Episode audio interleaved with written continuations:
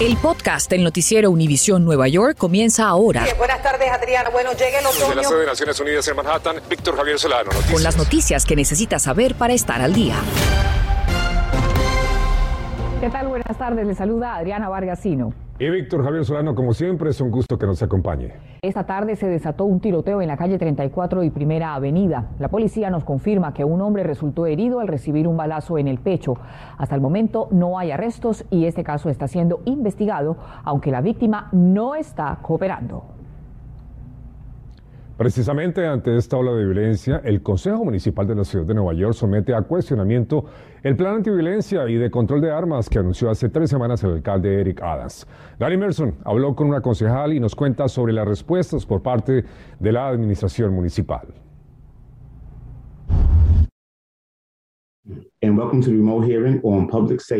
Una ejecución justa y sin trauma busca el Consejo de la Ciudad con el programa de oficiales comunitarios para proteger nuestros barrios de la violencia armada. Los concejales cuestionaron a la cúpula policial sobre la mecánica. Identificamos, arrestamos y elaboramos sólidas pruebas contra los criminales, pero la violencia no termina con la encarcelación de los responsables. Necesita la intervención de la justicia, líderes comunitarios y religiosos, contestó la comisionada de policía. La institución además asegura igualdad. De un total de 202 agentes que componen estos equipos, los porcentajes se corresponden con los que pertenecen al Departamento de Policías. 41.7% son blancos, 38.2% hispanos, 16.6% afroamericanos americanos, 3.5% asiáticos. Los superiores determinan, de acuerdo a la conducta y el carácter, si un agente está calificado para llevar a cabo este trabajo. Citamos a una de las miembros del comité. Concejal, su pregunta fue sobre el entrenamiento y evitar abusos policiales. ¿Quedó satisfecha con la respuesta y cree que habrá responsabilidad con agentes que se pasen de la raya? Bueno, lo primero es que queremos comunidades seguras, es el objetivo de todos, pero entendemos de que para tener comunidades seguras necesitamos contabilidad, especialmente en comunidades como esta, donde hay un historial de, brutalidad policial. Eh, la respuesta fue que debemos de confiar en el liderazgo nuevo de esta administración. Claro que confiamos y queremos trabajar juntos, pero la confianza se gana. Obtuvimos un comunicado de la Unión de Libertades Civiles, quienes piensan que el plan del alcalde está repleto de malentendidos, basados en el miedo, por encima de lo que mantiene seguras a las comunidades, que son más recursos, no mayor población carcelaria. Después de un acalorado momento con la concejal Tiffany Cabán, el comité pidió a la comisionada de policía proveer copia de los estudios de impacto en la salud mental que consideraron para este programa. Nosotros también estaremos vigilantes. Gary Merson, Noticias, Univisión 41. Ante las preocupaciones de los usuarios, la MTA revela un plan de siete puntos para mejorar el servicio en el 2022. Berenice Garre nos explica esta iniciativa. Gracias, pues ese punto escabroso no se trata de nada más ni nada menos que la seguridad tanto en las estaciones de trenes como en la de buses. El gerente general de la MTA asegura que además de incrementar la presencia de los oficiales de la policía en las estaciones de trenes, también quiere reducir la criminalidad en todo el sistema. Y es que imagínense que solo en las últimas 12 horas han encontrado a dos hombres llevando armas cargadas aquí dentro de las estaciones. Uno lo encontraron dormido justo al lado de la plataforma del tren y se le salió el arma del bolsillo. El otro lo encontraron cuando un hombre iba saltando entre las rieles del tren. Por eso saca una lista con las siete prioridades para este año. Estas son brindar mejor servicio, promover seguridad y respeto, ser más atractivos para el público, alcanzar estabilidad financiera, reforzar y expandir el sistema, modernizarlo para operar en el siglo XXI y revivir el talento y la cultura. En su discurso, el gerente de la MTA dijo que esto lo está haciendo como respuesta a las preocupaciones que han expresado los mismos pasajeros de que se sienten inseguros en las estaciones.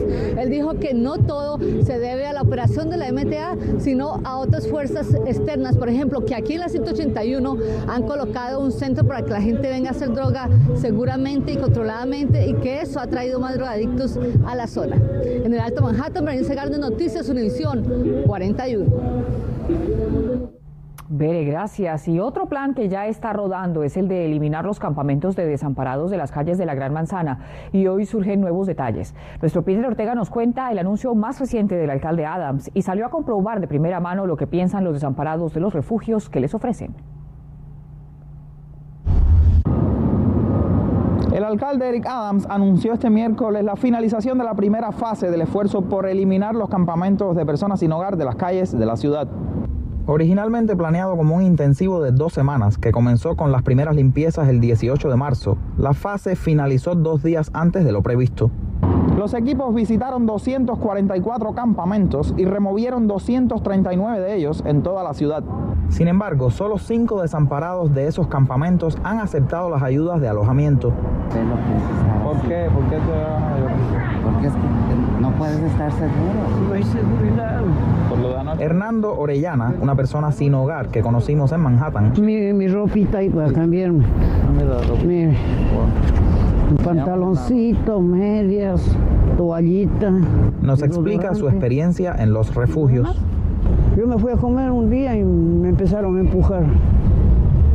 Y yo ya no, ya se me fue el hambre, yo me fui saliendo mejor. Y, y gracias a Dios que aprendí a conocer iglesias y todo por ahí.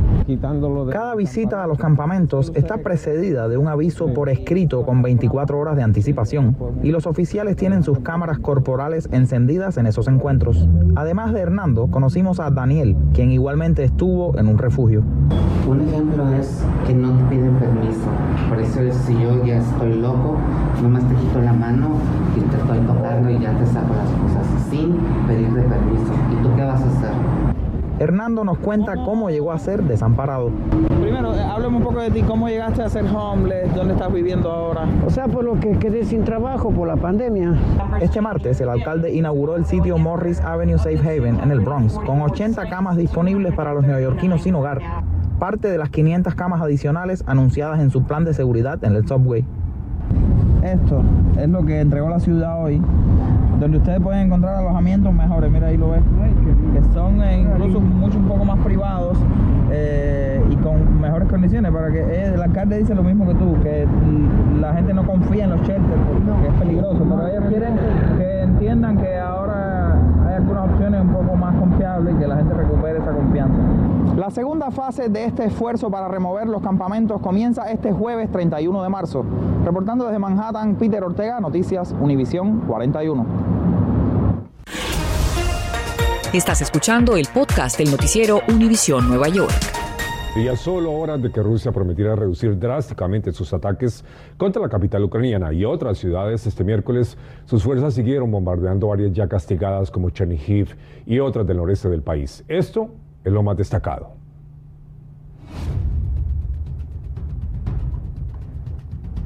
Un refugio de la Cruz Roja en Mariupol fue atacado sin que se conozca todavía sobre heridos o muertos. Sin embargo, el gobierno de Ucrania denunció lo que llamó otro crimen de guerra de Rusia y una violación a los convenios internacionales de no agresión a sitios neutrales.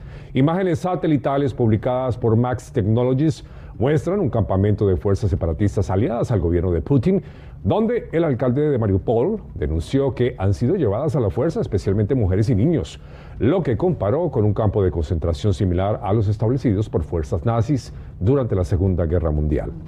El director del Programa Mundial de Alimentos de Naciones Unidas anunció que la invasión a Ucrania desató una catástrofe sobre otra en referencia a los recortes en la distribución de comida a 125 millones de personas en otras naciones con emergencias alimentarias, alimentarias debido a la escasez y los altos costos de los productos, así como los combustibles. En la ciudad de Nueva York, la oficina del Contralor Brad Lander anunció que en protesta contra la invasión a Ucrania, las juntas directivas del sistema de pensiones acordaron el desvío de unos 300 millones de dólares que podrían beneficiar a entidades financieras rusas. La mayoría de los neoyorquinos viven en apartamentos, por lo que tener un jardín es un lujo del que muchos no disfrutan. Afortunadamente, todos podemos acceder a un rincón verde si lo deseamos. Tener un espacio comunal en el cual nos vincule con la tierra y nos vincule con nuestros vecinos hace una diferencia abismal, no solamente en la comunidad, sino en uno mismo. Y esa experiencia es fundamental para todas las edades y en Nueva York, después de un terrible COVID, mucho más. En la ciudad de Nueva York existen más de 150 jardines comunitarios. Visitamos el de la escuela PS 187 en Washington Heights, donde se cultiva, se recicla y se aprende. Los niños, cada uno de ellos se encargan de un pedazo del jardín eh, en el cual plantan semillas de diferentes tipos. Aquí cultivan vegetales como la col rizada, el brócoli, tomates y también una variedad de hierbas como el cilantro y el orégano. Los niños aprenden todos los aspectos de la jardinería, incluyendo preparar la tierra, polinización, plantar y sembrar. También tienen una estación de composting, un estanque con peces y su camino de narcisos en conmemoración a las víctimas del 11 de septiembre. Ellos comienzan a preparar y plantar en el mes de abril y en agosto, el momento más esperado, la cosecha. Y empezamos a cortar y empezamos a hacer ejercicios como ¿te gustaría comer esta planta? ¡Oh, no, jamás no voy a comer esta planta! No me gusta, yo no soy vaca, yo no como verdes lo prueban y dicen, carambas, es una maravilla. A partir de ahora quiero comer siempre ese tipo de lechuga. Además de ser educativo, hay otros beneficios en poder interactuar con la naturaleza. Eh, no nos damos cuenta de las cosas que nos rodean, las plantas cómo crecen, cómo nos alimentan, el mucho bien que nos hace. Eh, emocionalmente, eh, físicamente, mentalmente, a todo nivel. Este es un jardín escolar, pero existen muchos que son abiertos al público a lo largo de la ciudad y cualquier persona puede unirse a ellos y participar. Otra alternativa es comenzar en casa. No importa en cuál pequeña sea la casa o cuán grande sea, tengamos un pequeño rincón donde veamos crecer cosas. Planten, planten y planten. Stephanie Vies, Univisión 41. En este momento la legislatura de Nueva York decide cómo se va a invertir el presupuesto del Estado y en juego están importantes programas para la educación y la salud para todos. Nuestra Mariela Salgado nos habla de la posibilidad de que aprueben una cobertura de salud sin importar el estatus migratorio. Mariela. Adrián, esto sería de gran ayuda para nuestra comunidad, así que si usted es una persona que está indocumentada, no tiene seguro médico, sepa que en este momento justamente en la legislatura hispanos están tratando de luchar para que se haga una realidad, que usted pueda tener un seguro médico y que esto esté en el presupuesto estatal de Nueva York. Por eso quisimos conversar con el senador Rivera. Estamos en el proceso de negociar con la gobernadora y vamos a seguir trabajando para asegurar que se incluya alguna versión de esto en el presupuesto final. Gracias por escuchar el podcast del noticiero Univisión Nueva York. Puedes descubrir otros podcasts de Univisión en la aplicación de Euforia o en univision.com diagonal podcasts.